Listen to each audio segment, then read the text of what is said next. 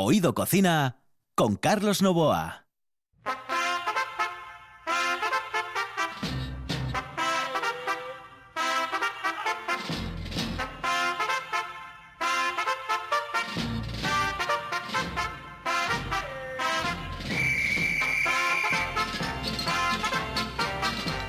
Saludos amigos, muy buenas noches. Esta es la sintonía de Oído Cocina. Estamos en RPA. Los saludos de Quique Reigada que está en el control y de Carlos Novoa que les habla ya a las 11 de la noche, este nuevo horario que tenemos en nuestro programa gastronómico, que utiliza la gastronomía como una excusa para conocer a mucha, muchísima gente. Y uno de nuestros colaboradores habituales eh, no puede faltar después del confinamiento. Antes del confinamiento tampoco, pero ahora, después del confinamiento, no puede faltar José Antonio Fidalgo.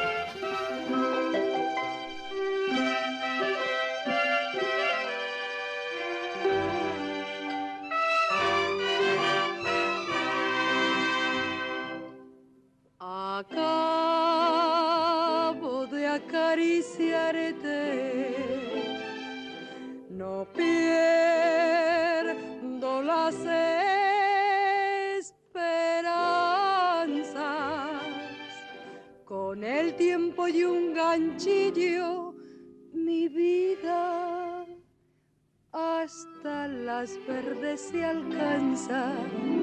Ven y ven y ven. Ay, ven y ven y ven. Claro, yo le digo a José Antonio Fidalgo, yo ya sé lo que me va a responder en cualquier caso, pero cuando le digo a José Antonio Fidalgo, José Antonio, ¿qué canciones quieres? Y dice, con que sea un cuplé, me vale. Un cuplé, un cuplé de los años 20, la Sara Montiel y similares. Bueno, esta es la menos de los 20, me has pacado todavía, pero bien.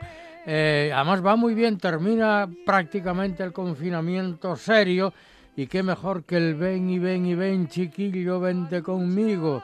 No quiero para pegarte mi vida, ya sabes pa' lo que digo. qué bien, qué bien, qué bien. Qué maravilla. si Oye, yo José- cantara bien, eh, si yo cantara bien, sería una cosa. Pues buenas noches, señores. Buenas y señores. noches. Terminando Saludos ya cordiales. el enclaustramiento. Yo esto del confinamiento nunca lo entendí. Ya para empezar. ¿Por qué? Porque confinar yo siempre entendí que era retirar a uno a un lugar agradable, paradisíaco, con la prohibición de no salir de allí, pero a pasarlo bomba. A Napoleón, cuando después soltaron Wellington y a sus boys y lo derrotaron en la batalla y todo aquello, ¿a dónde lo confinaron? A la isla de Santa Elena, que estaba como un emperador, nunca mejor dicho. Y a mí enclaustraronme en casa a estudiar física y, por Dios. Yo por eso digo oído confina últimamente. En vez de oído cocina, digo, confina, digo, confina. oído confina. Oye, ¿cómo lo pasaste? ¿Cómo, Bien, cómo fue tu bien. confinamiento? Aburrido porque el, el enclaustramiento doméstico lo que trae consigo es, primero, aburrimiento. Porque claro, tienes unos cuantos libros, lees, vuelves a leer, escribes, vuelves a escribir, vuelves a leer, te levantas, bebes agua, vuelves a leer, vuelves a escribir, bebes más agua, vas al baño, meas, eh, vuelves a beber, a leer, vuelves a beber, riñes con la cristiana porque ya está aburrida de tenerte allí, ves la televisión y que sale en televisión, pufo más pufo más pufo más pufo, no hay nada que ver eh, y, y te- todo el mundo habla del bicho y ni, ni si sabe si es un bicho, si no es un bicho, si qué demonios es y, y todo el mundo da opiniones, todo el mundo sabe, te desconciertan, vuelves a reñir, vuelves a leer, un rollo. El confinamiento es un rollo. Em, pero has cocinado mucho, has confinado mucho. Eh, confiné lo que pude, bueno, eh, mm, eh, tanto en mi página de Facebook, eh, las Por historias eso te digo, por eso te digo. Sí, procuraba, no sé, dar recetas un poco, no digo innovadoras, sino de cierta imaginación, siempre, absolutamente siempre buscando el ahorro, el, el apretar el puño. Hay que ser un poco en estos días de crisis, porque estamos hablando de la crisis sanitaria y tenemos detrás una crisis económica muy grande. Y entonces, en este momento, ser de la cofradía de Nuestra Señora del Puño Cerrado va bastante bien. Y entonces estimular el ahorro, que a su vez motiva la imaginación para hacer cosas ricas con poco precio, no digo comer por un euro, pero bueno, poco más, ¿eh? Eh, pues oye, es bonito. Y creo que la gente agradeció el que le diera recetas e ideas, como con productos que en este momento están en el mercado a precio muy asequible, se pueden hacer cosas muy ricas. Eh, em, ¿Has inventado algo? No, inventar está todo inventado. Bueno, hombre, no. Eso, no, eso no es verdad, eso no es verdad. No, ahí no estoy de acuerdo contigo. Eh, Yo he visto mm, eh, platos que, que eh, han surgido de ciertas elaboraciones, de ciertas combinaciones, que posiblemente alguien lo haya hecho en su momento, no te digo yo que no, Está- pero que a mí me suponen un adelanto en, en- en- en el tema de los sabores. Mira, te voy a contar un, un sucedido que me sucedió una vez. Estaba yo con unos amigos, unos compañeros, visitando eh, bodegas El Coto de Imaz y Barón de Ley, que son de la misma sociedad, Sí. en, en Rioja, en La Rioja. Y nos llevaron a comer entonces a la Merced, ya cerró, era eh, uno de los diez mejores restaurantes de España. ¿verdad? Luego el dueño se dedicó a otros más bien de tipo bodas, banquetes, pero este era un restaurante, ¡buah! eh, bueno, el firmamento estrellado. Bien, bueno, hombre, hablar de Asturias de uno y de otro y tal, y nos dice el, el dueño, mire, les voy a ofrecer un plato que es invención nuestra, invención de la casa, ¿eh? que no lo conoce nadie que son unos pimientos del piquillo, de aquí de la zona, rellenos de manos de cerdo. Ujú. Yo debí de hacer un gesto raro. Dijo, le extraña, ¿verdad? Le extraña. Dijo, pimientos rellenos de manos de cerdo, que lo inventaron ustedes. Dice, sí. Digo, es invención de un cocinero avilesino y por lo menos tengo la, yo la receta de 1912 por él, Francisco Suárez, y fue publicada en la Guía del Buen Comer Español eh, de, ay, eh, de, de Postebuse, de Dionisio Pérez Postebuse. Y tengo el libro. No puede ser. Digo, sí, señor, esa receta ya está inventada y del 1912. Ya llovió. Se mosquearon, claro. Claro. Digo, pero si la hicimos nosotros con... Digo, no, de aquella no serían pimientos del piquillo, serían pimientos morrones, rojos, normalmente asados, pero la receta de pimientos rellenos de manos de cerdo, eh, por lo menos en Avilés ya se hacía en 1912. Por, eso digo que ya está todo inventado. Mm, eh, ¿En el confinamiento engordaste o no engordaste? De adelgacé, ¿Adelgazaste? adelgacé. Bueno, bueno. Eso es que llevabas una buena dieta, ¿no? Bueno, eh, más bien, sí, escasa. eh. Yo casi me alimento de yogures, leche, pan y poco más, ¿no? pero Tortilla cocinas, pero cocinas mucho, cocinas. No, sí, sí, sí, sí. Claro. Sí, cocino y lo paso muy bien. ¿eh? Y sobre todo, pues como suelo tener invitados, eh, pues eh, digo que es mi restaurante Casa Prudo. Que Prudo era mi suegro. Oye, ¿qué te iba a decir? Eh, ¿Qué es lo que mejor te sale? Pues mira, eh, todo lo que sea sencillo, todo lo que sea fácil, sencillo. Te decía yo recetas del ahorro. Por ejemplo, el otro día voy y veo en la pescadería, no voy a decir grandes superficies, en qué pescadería fue, unas bacaladas eh, que llaman lirios, que también llaman abriles, la bacaladilla, a 2,50 el kilo. Y de buen tamaño, ¿eh? De buen tamaño. Pero muy barato, ¿no? Muy barato. Bueno, normalmente la, la bacaladilla está entre 2,50 y, y 3,50 el kilo. Y un kilo de bacaladillas, ya, compré un kilo, las abrí con mucho cuidado, quité la cabeza y les quité la espina, que es difícil de quitarla eh, a la bacaladilla, es difícil quitarle la espina, pero bueno, con mucho cuidado, co- con el cuchillín por un lado por otro, le quité la espina y las abrí en espaldera. Y las unté con queso fresco. La parte de, no la parte de la piel, la parte del Sí, cuerpo, sí. del del interior. Unté de queso fresco y puse por encima una lonchina fina de jamón. Sí, sí. Las pasé así porque aplastando con la mano para que una bien el queso con el pescado y el jamonín, es uno muy fácil siendo queso fresco, ¿eh? queso de untar, ¿eh? que es barato también. Bueno, las pasé por harina y huevo y a freír tipo a la romana. No veas qué cosa más rica, pero riqui- rica, riquísima, ¿eh? Es que a mí eso, ¿sabes que me recuerda? En, eh, en, mi casa, bueno, éramos una casa modesta, absolutamente, y bueno, no eran grandes comidas, pero eran las comidas más maravillosas del mundo porque las hacía mi madre y era Sí, eh, sí, sí, increíble cómo cocinaba. Pero cuando llegaban los sábados y los domingos siempre tomábamos pollo, ¿eh? pollo con patatas, pollo guisado, pollo guisado con patatas, eh, fabada, era otra de, las, de los platos que tomábamos. Fabada de los domingos. Y ¿sabes qué nos traía muchas veces el mirloto? Ah, los mirlotos. Qué uy, riquísimo, madre Eh, mía de sí, mi hombre. vida. Bueno, pues ahora están por las nubes. Carísimos, Claro, carísimos. pues de aquella era lo más arrastrado. En Colunga se llamaban peces sin sangre. Eh, el peche sin sangre, los mirlotos. Y eh, riquísimos. Oh, qué Son como cristalinos, ¿verdad? Son casi riquísimos, una carne blanca, suave. Oh. Y los comes como quien toca la, armónica. ¿Y sabes cómo los hacíamos? Bueno, los hacíamos como tú me acabas Sí, de decir, sí, prácticamente rebozados en harina, etcétera, Rebozados etcétera, tan riquísimos. Se Riquísimo. podía hacer también con un poco de ajo, es decir, que, Ah, que su- tuviesen un poco de, de- de Sí. sabor a ajo, ¿sabes? Bueno, pero eso lo consigues muy fácil friendo un diente de ajo Sí. en el aceite que vas a freír el pescado y ya pasa ese saborín del ajo, ya pasa la fritura y está riquísimo. Eh, tú- eh, eh, ¿Tú paraste alguna vez en la sidrería Cantábrico en Oviedo?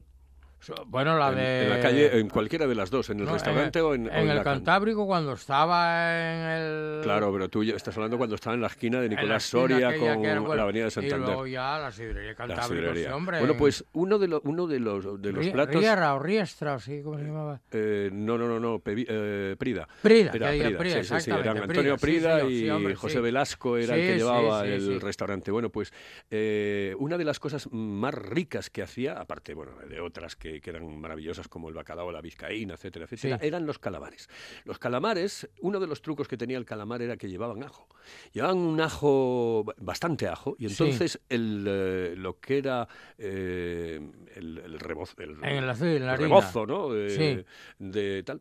Tenía un toque especial, Toque muy especial. Mm, Sí. Qué rico, qué rico, claro, qué rico. Bueno, es el truco, porque hoy a los calamares dicen las rabas, ¿no? Una no, este era calamar, calamar fresco, era El calamar, calamar fresco, fresco, este era el sí. calamar fresco, sí. Pero a- a las rabas que las pusieron de moda en su día en Cantabria, Cantabria.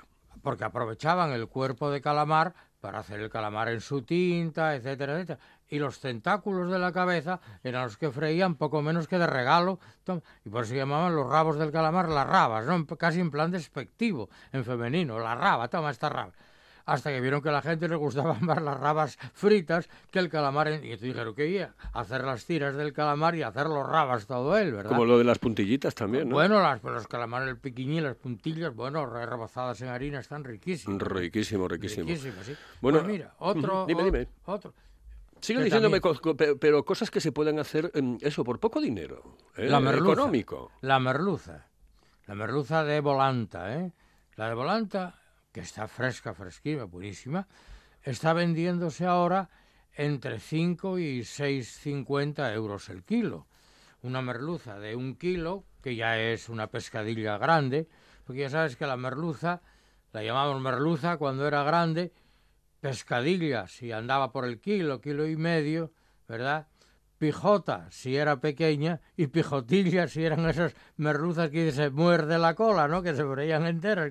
Pesca- el como, la, como el marido de Lola Flores, ¿no? El, el pescailla, Pescailla, el sí. pescailla, Antonio González, ¿no? Exactamente. El pescailla. Otro de mis amores, la Lola Flores, ¿no? El pescailla. Bueno, no te preocupes porque hemos empezado con Sara Montiel, pero podemos sí. tener a Lola Flores. ¿Qué Ay. canción te gusta de Lola Flores? La zarzamora, La zarzamora. Atuve- atubera. Esa me gusta mucho la zarzamora. atube- ah, la Con zarzamora. la cantidad de, de- Sí, de- sí. de lloreros que hay por ahí que van llorando por los rincones. Sí, ¿eh? sí, sí, sí. Eh, le vamos a dedicar esa canción a todos esos que lloran y eh, mm, por los rincones ¿Qué todos los días. la ¿eh? zarzamora? Que a todas horas llora que llora por los rincones. Ella que tanto reía y, presumía de que partía los corazones. Me encanta la copla.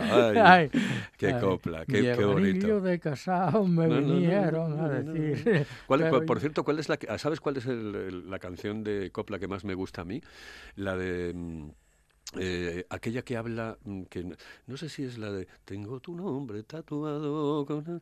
No, era- Ah, el- no, sí, pero eh, mm, esa de migrante o no me acuerdo. Nombre, no. eh, ¿Cuál era Pero nombre yo, eh? cuando llega ese, ese, esa, esa parte de Nueva York, Ah, sí, sí. ¿Eh? sí. y allí, en el, el día de Nochebuena, Eh, No, pero ese... esa es otra, pero por eso que la confundo, que la Ah, confundo. pues el de ¿Cuál es la de Nueva Tú York? dices el del emigrante, es la de Juanito Valderrama. ¿Y cuál es la de eh, la de Nueva York? Eh, Lo, lo, Uh, lo encontré en un barco. Él vino en un barco Co- de de nombre nombre extranjero. Ese.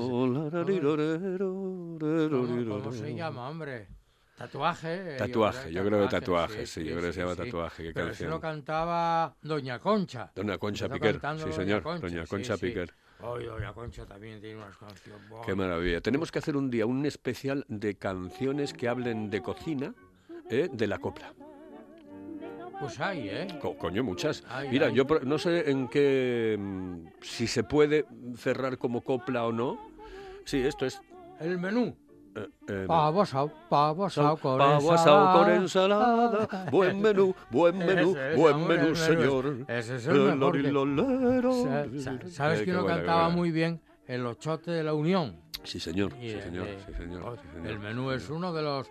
Mira a ver si aparece por los- ahí el menú. Y la de cocidito madrileño ¡Hombre! que repica en la ¿Quién portilla. lo cantaba? Pepe Blanco. Pepe Blanco, sí, señor, Pepe Hacía Blanco. un dúo él y Carmen Morella. Había Y después la archiconocida que es cocinero, cocinero, Pero- atiende bien la candela y prepara Pe- con esmero un, arroz con habichuelas. habichuelas. Cocinero, cocinero, aprovecha la ocasión, que el trabajo es muy oscuro, que el futuro es muy oscuro. Ay, trabajando en el carbón. Joder, qué bien. Bueno, que nos vamos a ir con una canción de estas, ¿eh? Sí. que le guste a José Antonio Fidalgo y seguimos hablando de comidas que se pueden hacer por 4 euros.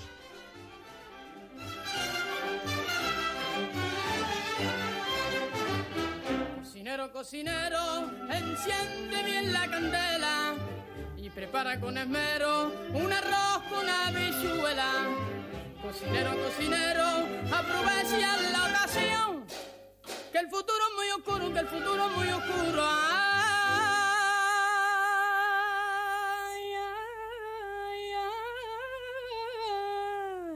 Trabando en el carbón.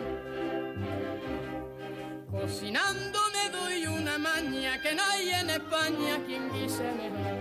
Como que nos gusta esta canción, ¿eh? Qué Antonio y qué falsete ese, que es dificilísimo hacer eso. Hombre, es cuando cantaba el agua, del, el agua del Avellano, era una preciosidad esa canción de Antonio Molina. Bueno, yo conozco muchas de él y eh, me gustó siempre mucho. Le conocí, le conocí en Sagún, Antonio ¿Ah, sí? Molina, fíjate tú, ¿quién lo diría? Fue a cantar allí a Sagún cuando yo trabajaba allí. Pues me decías de platos, mira, hablábamos de la merluza, que hoy la merluza de volanta se puede conseguir a muy buen precio. La fríes a la romana, a pero en fritos, en trozos pequeños, ¿eh? Lomos de merluza, que te la desespinen en la pescadería y tal. Hombre, tiene el problema de la anasakis. Normalmente en las pescaderías el pescadero o la pescadera ya mira y no te da un producto que tenga, que tenga bicho. Pero por precaución conviene tenerla eh, dos, tres días en el congelador. ¿eh? La descongelas, esta sigue estando fresca, porque con tres días de congelación, bien, y haces trozos como fritos grandes, o si quieres, lomos pequeños, bien. Fritos a la romana, ¿eh? Sí, sí. Re- O sea, sal, salados, y yo también empleo el truco de freír un poco de ajo en el aceite, luego frito, rebozar en harina, luego en huevo, freír y tal.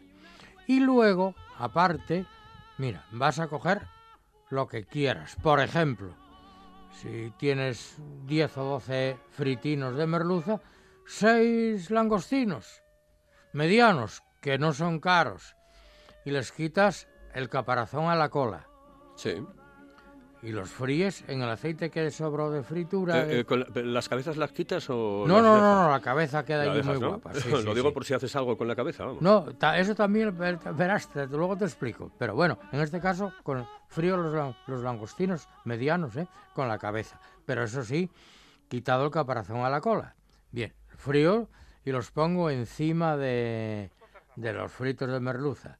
Y rocío un poquitín del aceite con cierto sabor a ajo que ya tiene y que da el sabor del langostino también en el aceite, lo echo por encima de los fritos sin que queden aceitosos, ¿eh? sin que queden grasudos. No veas qué cosa más rica.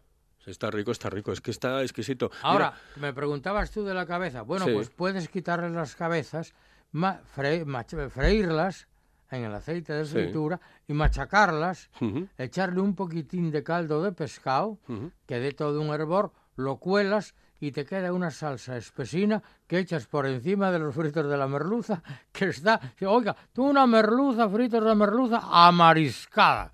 Lo de amariscado queda muy rico, muy guapo y, y está riquísimo. ¿Te acuerdas cuando eh, nos tomamos algo en el Jena, en Marqués de Vega de Anzo, en Oviedo, en- Ahí, cuando ahí estábamos en Antena Antena 3? 3, ¿Te sí, acuerdas, señor. no? Bueno, pues eh, uno de los trucos para hacer eh, quizá o posiblemente uno de los mejores caldos que yo, que, que no era un caldo, que era ya, ¿cómo se llama cuando mm, eh, espesa? Un consometín, más bien, Mm, un puretín claro. Algo así, una crema, más Sí, bien era una, una crema. crema, sí. Eh, la que tenían Javier y Benjamín, que eran Sí, los dueños de, la cafetería ajena, era con una Mulinex de estas, Ah, con una batidora, se batían las, eh, Las andaricas, andaricas, las Ah, andaricas en... La crema de la Increíble, así. madre de mi vida, qué cosa más rica. Lo que pasa es que tiene Mm. que ser una batidora, una trituradora de alta potencia. Fuerte, claro, bueno, era, si era no- de hostelería. Claro, porque es que si no, el andarica eh, te queda la arenilla, digamos, sí, de, de- de la fritura, de la Sí, claro, trituración, claro, claro. ¿no? Bueno, yo supongo que lo colarían después, evidentemente. Hombre, claro, en lo parte. pasan por el chino. sí, Eh, exactamente, y después se volvería otra vez a machacar, etcétera, hasta Ay, que lo que pasa es que la crema de necoras yo,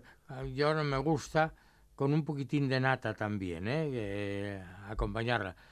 Lo que pasa es que se está vendiendo por crema de nécoras sucedáneos hechos con mejillones, Posiblemente, sí. con mejillones y pimiento. Y está riquísimo, ¿eh? Sí, sí, no, no, si yo no te digo que no, lo que pasa es que no se puede vender una cosa por la otra, No, ¿sabes? no, no, claro, Y claro, eso no, muchas no. veces te lo dicen. Digo, oiga, mire, aparte de- del caldo de marisco y todas estas cosas, mucha gente que es alérgica, entonces claro. hay gente que lo hace única y exclusivamente de pescado porque la alergia al marisco es muy grande en muchísimas personas. Claro. Mira, otro plato que se, es barato, si compras congrio por lo cerrado, por lo cerrado, que se está vendiendo a un euro el kilo, a 1,50 el kilo. Pero en rodajas. Sí, sí, bueno, por entero y luego lo haces tus rodajas. ¿eh? Bueno, eso, eh, son, los congrios suelen ser grandes, ¿no? Pero con, compras el, el en las pescaderías te lo venden por lo abierto, que es lo que apenas tiene espinas, solo Sí. que es lo caro y es riquísimo, y luego el sobrante, que es la cola, que lo llaman por lo cerrado, y es lo que venden porque la gente lo compra mucho para caldo de pescado y para tal. Yo si compro rodajas grandes, con las gafas y con paciencia, bueno, primero les doy un hervor, con un puerro, con una zanahoria, un poco de perejil y un casco de cebolla. Le doy un hervor. Sí. Y luego con paciencia y con calma y con los gafas, lo desespino. Voy seleccionando la carne quitando las espinas, que como son grandes, tampoco es tan difícil. ¿eh? Y puedes hacer un salpicón o una sopa de pescado que está, o un guiso con patatinas, impresionante de rico. Impresionante de rico. Salpicón es una de las cosas más ricas. Oye, por cierto, ¿tienes alguna receta em, que, que sea... mm, bueno, que se salga un poco de lo normal eh, con respecto a la ensaladilla, que ahora, por ejemplo, es una de las cosas que más se consumen, la ensaladilla rusa. Mira, la ensaladilla rusa, hoy, eh, que en su día se llamó la ensalada nacional después de la guerra para quitarle la palabra rusa. Pero bien, la ensalada rusa, que fue invención de un cocinero ruso en París, era a base de mariscos de alta calidad, langosta, llovicante... Así la hago yo. tal. Sí. O sea que, el- era, olvidémonos del ruso y vamos a dejarle la ensaladilla nacional sustituyendo la langosta y el llovicante por la patata. Eh, yo la ensaladilla rusa me gusta con patata. Bueno, con patata. Primero, la patata bien cocida, La pero no, he- ¿no? pero no hecha puré, ¿eh? que quede un poquitín al dente para que se pueda trocear, pero que no ruque, ¿eh? No, no, la patata, la patata. Por eso hay clases ahora, las patatas se venden por clases, más duras, más blandas, especiales para freírla. Yo la patata un poco que quede durina, ¿eh? Bien. Entonces, ah, pico la patata en cuadraditos pequeños y tal. Le echo pimiento de lata, en trocinos muy pequeños. Del piquillo. ¿eh? Del piquillo. O de O morrones, sí, o morrón, sí. morrón también, Y hoy sí. hay pimientos de lata de, de su padre y de su madre, es decir, de marcas y tal, que son buenísimos y están a un precio muy bueno. Baratísimos a 40, 50, Bueno, 60 y- céntimos. y- sí, sí. y- haces, bueno, el, le echo aceitunas, picadines muy finas. Cuezo huevos y le echo la, la- la clara del huevo cocida. Sí, La clara del huevo pi- picadita Sí. por allí. Bonito, bonito. Y a veces, que a mí no me gusta, le pongo guisantes, a veces. Y a veces también le pongo un poco de zanahoria picada, cocida previamente, claro, también. Y eso lo rebozo bien, lo mezclo bien, lo rehogo bien con una mayonesa lo más ligera posible. No de casa, ¿eh? Para evitar problemas de salmonela sí. compro marca de ma- mayonesa, siempre suave, una mayonesa suave. Lo rehogo bien. Lo revolvamos, lo me- entremezclo bien.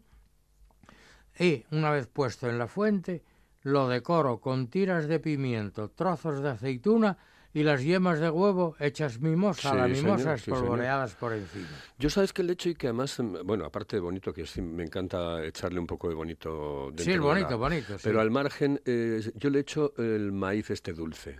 Ah, el le da maíz, un sí, toque. El bonduelo, alguno de estos. Eso sí, sí. es, le da un toque sí, sí, especial. Sí, sí, ¿No? Y los guisantes también. Los guisanti- bueno, pa- pero pa- más bien para mm, adornar. Sí, Sí. sí, yo, eh, si estoy de humor le pongo unos guisantes, ¿eh? Y unas zanahorias. Pero, si no, no, yo, yo lo que más me gusta de la, de la ensaladilla rusa es la patata. Ujú.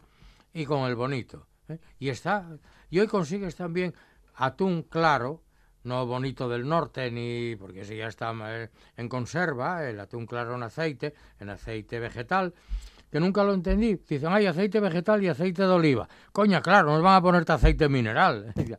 Esto del aceite de oliva es vegetal también. Sí, Pero señor. bueno, sí, señor. ¿eh? Pero, Oye, eh, tenemos que preparar un programa porque ahora que lo estoy dando vueltas a la cabeza y me encantaría realizar ese programa de la música de la copla eh, que hable de cocina.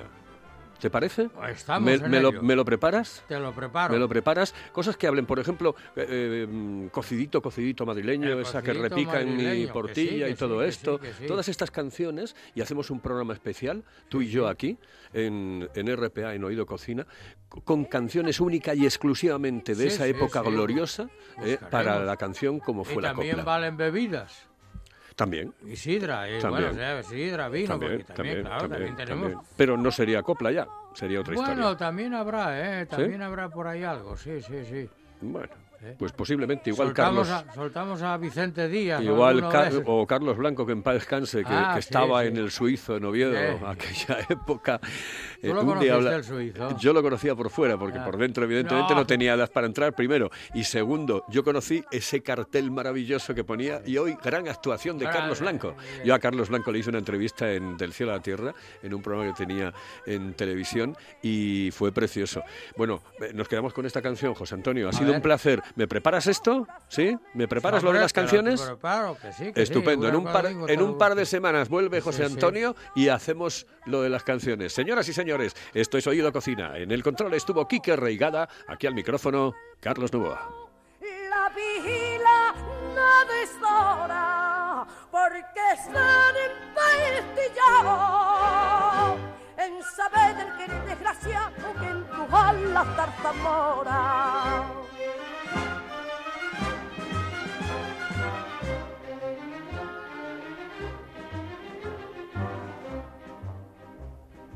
Cuando sonaban las doce, una copla de agonía lloraba la zarzamora.